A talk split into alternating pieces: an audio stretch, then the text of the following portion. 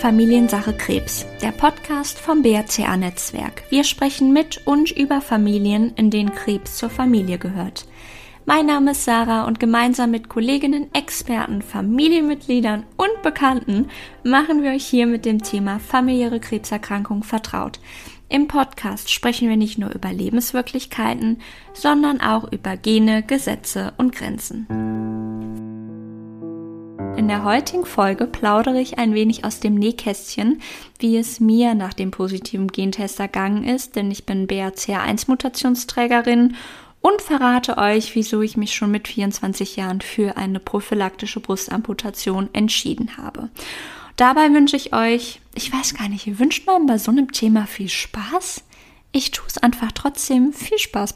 Ich muss vorab gestehen, dass mein Bauchgefühl wirklich sehr ausgeprägt ist. Ähm, die, ja, die Astrologen unter euch äh, können jetzt mal raten, welches Sternzeichen ich bin. Ich bin Krebs. so ein richtiger Vorzeigekrebs. Und mein Bauchgefühl ist, ist wirklich on point. Von daher wusste ich tatsächlich schon als Teenager, dass mich das Brustkrebsthema mal sehr prägen würde, nachdem ich meine Oma an Brustkrebs verloren habe, als ich 16 Jahre alt war. Wir standen uns wirklich sehr nah, wodurch ich natürlich den kompletten Krankheitsverlauf auch hautnah miterlebt habe und habe mir damals geschworen, meine Güte, also mit deinen echten Brüsten lässt du dich nicht beerdigen. Das möchte ich nicht erleben. Und was soll ich sagen? Hier sitze ich nun ähm, vor meinem Mikro im stillen Kämmerlein mit meinen Fake Boobs. Und ich würde sagen, ja, das Thema Bauchgefühl lassen wir jetzt einfach mal so im Raum stehen. Fun Fact vorab, die Mutation habe ich nicht von meiner Oma geerbt.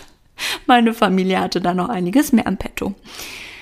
Aber zurück zum Ernst des Lebens. Ähm, der Tag der Diagnose habe ich natürlich auch noch sehr, ja, sehr vor Augen.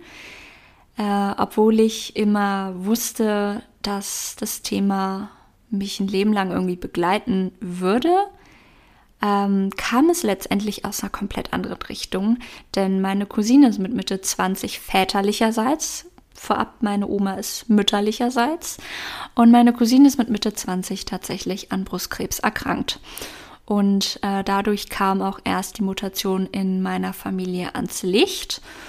Und da habe ich mir schon so gedacht, boah, scheiße, ja, also das hätte ich ja genauso sein können. Wir sind, keine Ahnung, zwei Jahre auseinander. Das hat mich schon sehr geschockt. Und als dann klar war, dass sie halt eine BRCA1-Mutation hat, wusste ich, okay, die habe ich auch. Ne? Mit meinem Bauchgefühl von damals, wir erinnern uns, wusste ich, okay, die Sache ist geritzt, so, das, das hast du auch.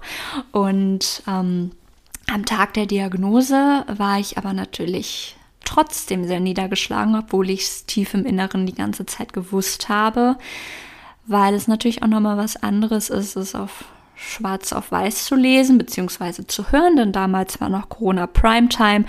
Heißt, ich hatte meine Befundsmitteilung äh, telefonisch, wo ich aber auch sehr froh drüber bin, denn in den eigenen vier Wänden so eine Nachricht zu bekommen, war irgendwie ein bisschen weniger schlimm, würde ich sagen. Und meine Mutti kam auch und naja, es war natürlich kein schöner Nachmittag, wie ihr euch denken könnt. Ähm, ich habe sehr viel geweint an dem Tag, wie eigentlich irgendwie alle in meinem Umkreis. Ich hatte unglaublich viel Angst vor der Zukunft. Da haben wir so, okay, jetzt, jetzt ist vorbei, so was, ich werde niemals alt, das Leben, so, was soll ich noch, ne? Also, ich war wirklich erstmal am Boden zerstört und da haben wir, naja, gut, eine Zukunft, also was für eine Zukunft mit Mutationen, wirst ja eh nicht alt. Also, ich habe wirklich die schlimmsten Gedanken gefahren in den ersten Tagen danach weil natürlich auch aus diesem lockeren, dann lasse ich mir eben die Brüste abnehmen, halt auf einmal auch bittere Realität wurde. So, oh, scheiße, jetzt muss ich ja wirklich die Brüste abnehmen. Also muss nicht, aber ich wollte es halt natürlich. Und es war schon keine schöne Zeit. Da machen wir uns nichts vor. Als mein Freund äh, kam, äh, es war ja, an dem Nachmittag, als ich auch davon erfahren habe, dass ich Mutationsträgerin bin, ähm, war er tatsächlich äh, noch schlimmer dran als ich, würde ich fast behaupten. Ich habe Heugi in meinem Leben noch nie so erlebt. es war, er war wirklich am, auch am Boden zerstört und er hat geweint und er konnte sich einfach nicht erklären, warum so junge Menschen, ich war damals noch 23, sich mit so ernsten Themen schon auseinandersetzen müssen. Das, das ging einfach nicht in seinen Kopf rein und ja, wir haben den Nachmittag, Abend und auch den Tag darauf eigentlich nur kuschelnd und weinend im Bett verbracht, weil ja, man das auch einfach mal sacken lassen musste.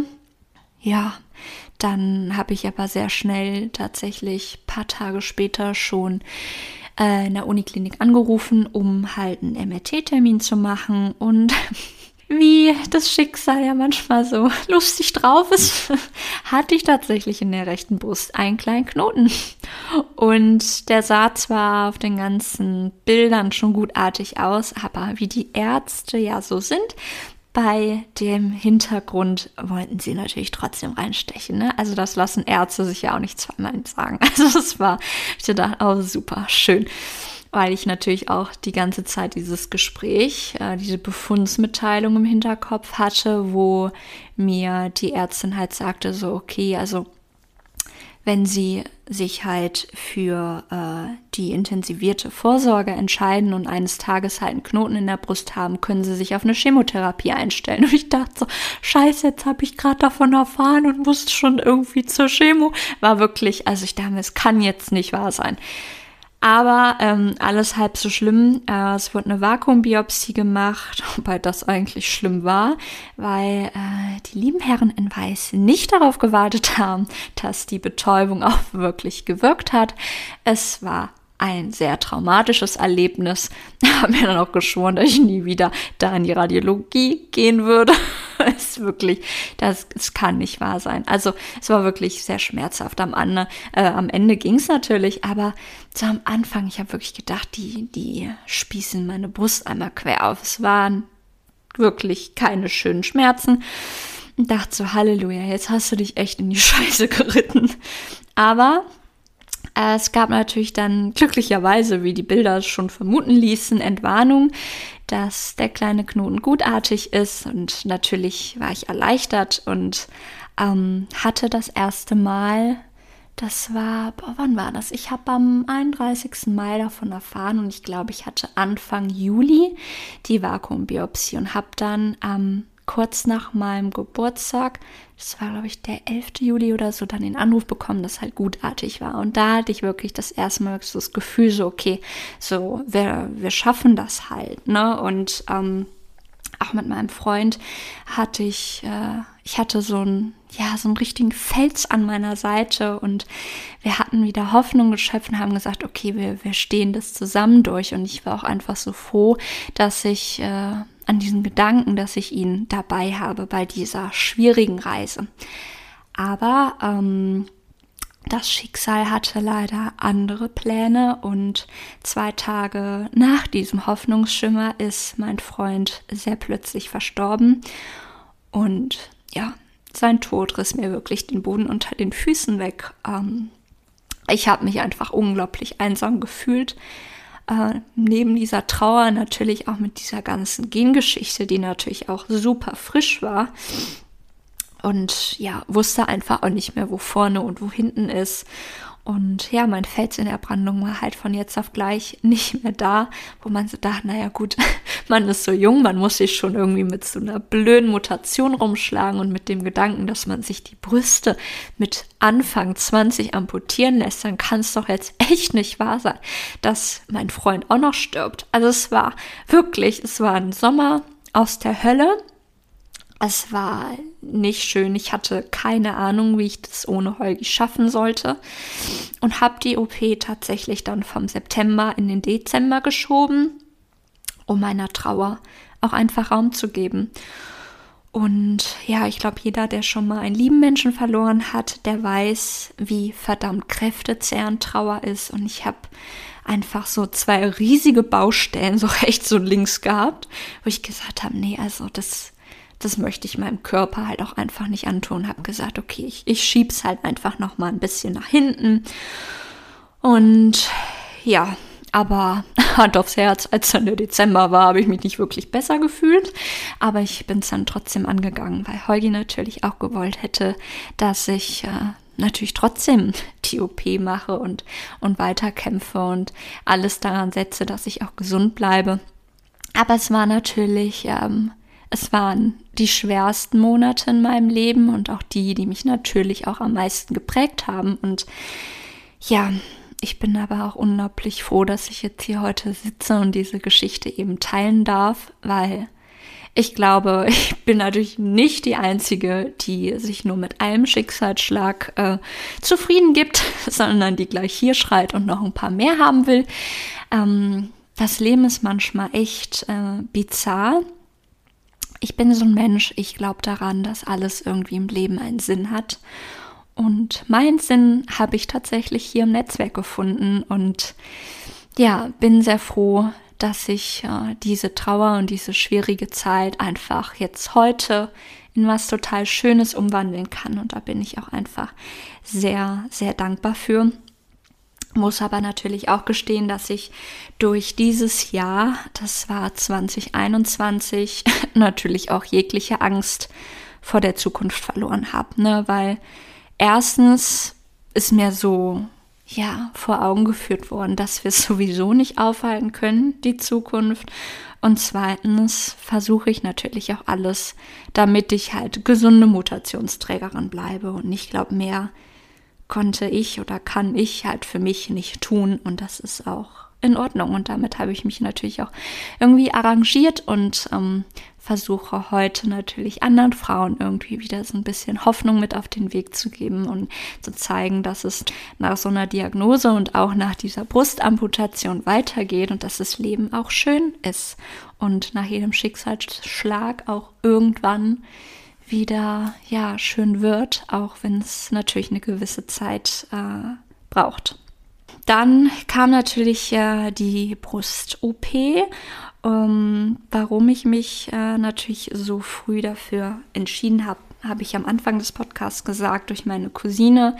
Dazu habe ich natürlich auch das bei meiner Oma sehr hautnah erlebt, wo ich gesagt habe, nee, also danke, das, das möchte ich nicht für mich. Und ich hatte halt natürlich damals die Möglichkeit, dass ich eben gesunde Mutationsträgerin bin und alles daran gesetzt habe, dass das auch so bleibt und so schnell wie möglich auch umgesetzt wird. Und ähm, wenn ich äh, an die Zeit zurückdenke aus den aus 2021, dann ja, glaube ich, kann ich euch schon irgendwie so ein paar Dinge mit auf den Weg geben, wie man mit so schwierigen Zeiten und auch mit der Diagnose, ich habe eine BRCA1 oder 2 Mutation oder jegliche andere Mutation, ähm, kann ich euch einige Sachen irgendwie, glaube ich, mit auf den Weg geben. Und äh, ich glaube, gerade so in jungen Jahren denken viele von uns, dass die Gesundheit irgendwie so unantastbar ist. Ne? Man natürlich, man macht sich halt auch wenige Gedanken um seine Gesundheit. Man ist ja halt noch jung. Und ähm, dass sie halt von jetzt auf gleich eben nicht mehr so unantastbar ist, das das ist irgendwie auch so eine gewisse Art von Trauer, würde ich einfach mal behaupten. Und weil man natürlich so konfrontiert wird, so, okay, noch bin ich gesund, aber wie lange bin ich noch gesund? Also, um euch mal irgendwie so einen Anhaltspunkt zu geben, mein Lebenszeitrisiko an Brustkrebs zu erkranken, lag bei 90 Prozent. Also Hand aufs Herz, früher oder später hätte es mich zu 90 Prozent halt eben erwischt. Wo ich so da, naja, irgendwie lass mal. Und dachte so, boah, man ist so jung und muss sich mit, mit so komischen Themen schon auseinandersetzen, mit so bizarren, ernsten Themen, mit denen sich eben auch andere junge Menschen nicht auseinandersetzen. Und es ist völlig okay, auch um diese Tatsache eben zu trauern, dass die Gesundheit schon, ja, irgendwie doch so ein bisschen angenagt wird oder potenziell angenagt wird, wenn ich das mal so sagen darf. Und was auch völlig in Ordnung ist, ist es, den Kopf in den Sand zu stecken und fürchterliche Angst vor der Zukunft zu haben. Ähm, ihr könnt euch nicht vorstellen, wie ich in den Wochen und Monaten danach drauf war. Ich meine, gut, natürlich wird es durch Holgi nochmal alles getriggert durch ja, eine andere Art von Trauer. Aber mein familiärer Umkreis und meine Freunde, die hatten es halt auch nicht so leicht mit mir in dieser Zeit, weil ja, es natürlich, man hat so einen Gedankenwirrwarr, mit dem man auch erstmal zurechtkommen muss und das ist alles so verwirrend, man hat so Angst und gleichzeitig natürlich auch diese Trauer auch um seine eigenen Brüste, die man halt irgendwie für seine Gesundheit natürlich auch opfert. Und das ist alles einfach ein Gedankenwirrwarr ohne Ende, wo man echt erstmal eine Weile braucht, um irgendwie wieder ein Licht am Ende des Tunnels zu sehen. Und das ist auch völlig in Ordnung und nehmt euch unbedingt diese Zeit, egal ob das eine Woche dauert, ob das zwei Monate, ein halbes Jahr oder drei Jahre dauert. Nehmt euch diese Zeit, um diese Genmutation zu realisieren, zu realisieren, was es für die Zukunft bedeuten könnte. Natürlich, es muss nicht ausbrechen, ja, das, das muss natürlich auch immer mal wieder erwähnt werden. Das Risiko dafür ist allerdings natürlich sehr hoch und da muss man halt abwägen, bin ich bin ich mit mir am Reinen, wenn ich sage, okay, ich gehe in die intensivierte Vorsorge. Und wenn was ist, ne, dann, dann, dann habe ich den Mut und auch die Kraft, äh, gegen diese Krankheit zu kämpfen und alles, was dazu gehört. Oder sage ich, okay, ich irgendwie gesund bleiben schon von Anfang an und nicht mehr mehr dieses Risiko haben. Und da ist halt natürlich der Weg, dann die prophylaktische Brustamputation zu machen und dann auch später vielleicht die Eierstöcke entfernen und ja, die Eileiter, was halt eben dazugehört. Davor darf man natürlich Angst haben. Und ihr dürft auch so viel weinen, bis die Augen aufs Übelste aufgequollen sind. Das ist so dermaßen in Ordnung. Ihr könnt euch nicht vorstellen, wie ich in den ersten Wochen nach Diagnose BRCA1-Mutation aussah. Ähm, nicht schön. Ich hatte wirklich ein Mondgesicht. Eigentlich mag ich den Mond, aber selber wie einer auszusehen. naja, kann man ja eigentlich auch drauf verzichten, aber manchmal muss es auch einfach raus. Und dann weint, weint, schreit, holt euch einen Boxsack, geht joggen, oder fliegt in Urlaub oder was ihr auch immer machen wollt, um euch am Ende des Tages dann besser zu fühlen. Und um irgendwann zu sagen, so, okay, einen klaren Gedanken zu fassen und zu wissen, was man möchte. Ob man diesen Schritt wagt, sich von seinen Brüsten trennt, von seinen Eierstöcken trennt, was auch immer, oder man sagt, okay, ich, ich möchte das alles nicht hergeben, ich gehe dieses Risiko ein, eines Tages vielleicht zu erkranken. Ein wichtiger Fakt noch definitiv, dass ihr euch bitte auf gar keinen Fall für eure Ängste, für eure Gefühle oder eure Gedanken als gesunde Mutationsträgerin schämt, nur weil ihr vielleicht erkrankte Mutationsträgerinnen in der Familie habt. Für mich war das damals tatsächlich auch komisch, irgendwie so mit meiner Cousine so über meine Gedanken und meine Ängste und Sorgen zu sprechen, weil sie halt eben erkrankt ist. Und ich bin da irgendwie so die gesunde, gesunde Cousine und so, was weiß ich schon, habe ich mir am Anfang gedacht, dachte ich mir so, das ist so ein Schwachsinn. Es prägt uns am Ende des Tages alle, ob gesund oder erkrankt.